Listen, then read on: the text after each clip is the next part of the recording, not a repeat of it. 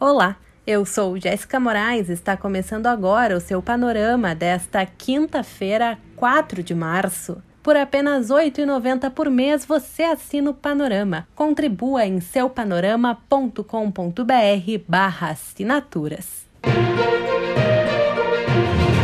Em novo recorde diário no número de mortes por coronavírus, o Brasil registrou 1.840 óbitos nas últimas 24 horas, conforme balanço publicado pelo Estadão. O número põe o país perto de assumir a liderança nos registros diários de óbitos em todo o mundo, só atrás dos Estados Unidos, que tem observado queda na incidência da doença nas últimas semanas. Ao todo, 259.402 brasileiros já perderam a vida para a doença doença. O Brasil ainda registra 10.722.221 casos confirmados da doença desde o início da pandemia. No último dia, foram mais 74.376 testes positivos o governo brasileiro oficializou a intenção de compra de 138 milhões de doses das vacinas da Pfizer e da Janssen para o combate à pandemia de Covid-19, reportou o UOL. O documento, publicado no Diário Oficial da União, prevê a dispensa de licitação na compra, ou seja, ela será feita diretamente com as empresas. De acordo com o documento, o governo de Jair Bolsonaro planeja adquirir 100 milhões de doses da Pfizer e outras 38 milhões de doses da Janssen. As entregas das doses devem ocorrer até dezembro de 2021.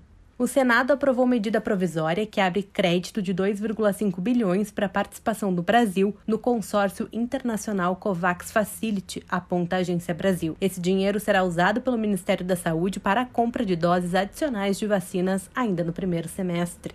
Segundo o G1, o balanço de vacinação contra o coronavírus aponta que 7.351.265 pessoas já receberam a primeira dose do imunizante no país. O número representa 3,47% da população brasileira. A segunda dose já foi aplicada em 2.303.850 brasileiros em todos os estados e no Distrito Federal. No total, 9.655.115 brasileiros já foram imunizados em todo o país o Senado rejeitou por 49 a 25 o requerimento do senador Alessandro Vieira para que a proposta de emenda à Constituição emergencial fosse fatiada e o novo auxílio analisado pelo plenário da Casa. De acordo com o portal Poder 360, o requerimento rejeitado queria que o artigo da PEC que trata do auxílio fosse transformado em uma proposta independente. Isso basicamente enterraria a ideia da equipe econômica de criar contrapartidas fiscais para compensar as despesas novas do auxílio. O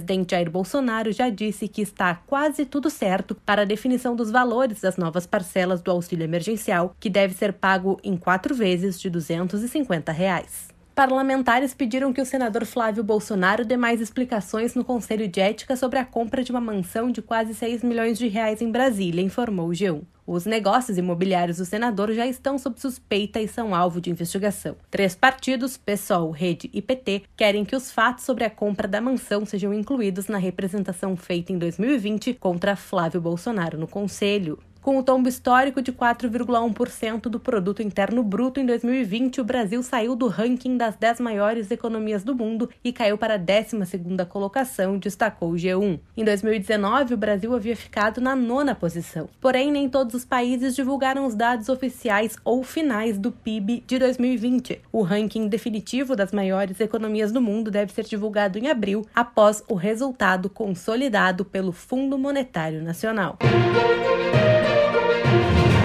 Panelaços em protesto contra o presidente Jair Bolsonaro voltaram a acontecer em São Paulo e em Brasília na noite desta quarta-feira, divulgou a Folha de São Paulo. Na capital paulista, o panelaço foi registrado nos bairros de Santa Cecília e Consolação, na região central, e Pinheiros e Barra Funda, na zona oeste. Nas imediações do edifício Copan, no centro, houve gritos de fora, facínora e assassino. O mesmo se repetiu na Asa Norte, no Distrito Federal. O UOL destaca que as redes pública e privada de saúde do estado de São Paulo chegaram a uma média de uma hospitalização devido ao coronavírus a cada dois minutos. Ao todo, 7.415 pacientes estão hospitalizados com suspeita ou confirmação da doença. Já em Porto Alegre, foi instalado nesta quarta-feira um container refrigerado anexo ao necrotério do Hospital Moinhos de Vento. Gaúcha ZH destaca que a medida acontece dois dias depois que a instituição privada registrou o esgotamento do setor destinado a alocar os corpos de pacientes mortos.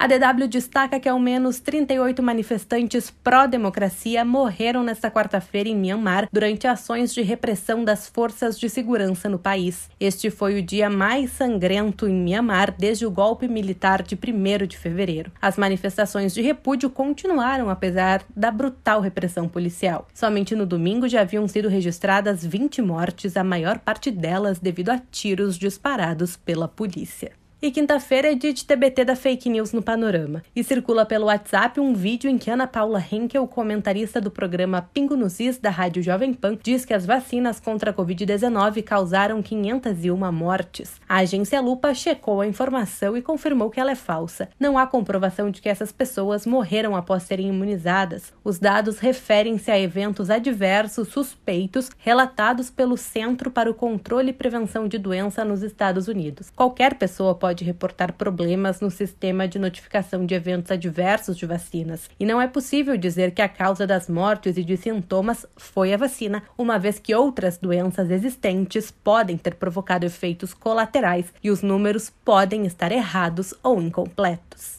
O Panorama é um serviço de curadoria de notícias que utiliza informações coletadas nos sites de veículos de comunicação consagrados em todo o mundo. Esteja bem informado e combata as fake news. Nos acompanhe também nas redes sociais. No Facebook e Instagram é só procurar por seu Panorama.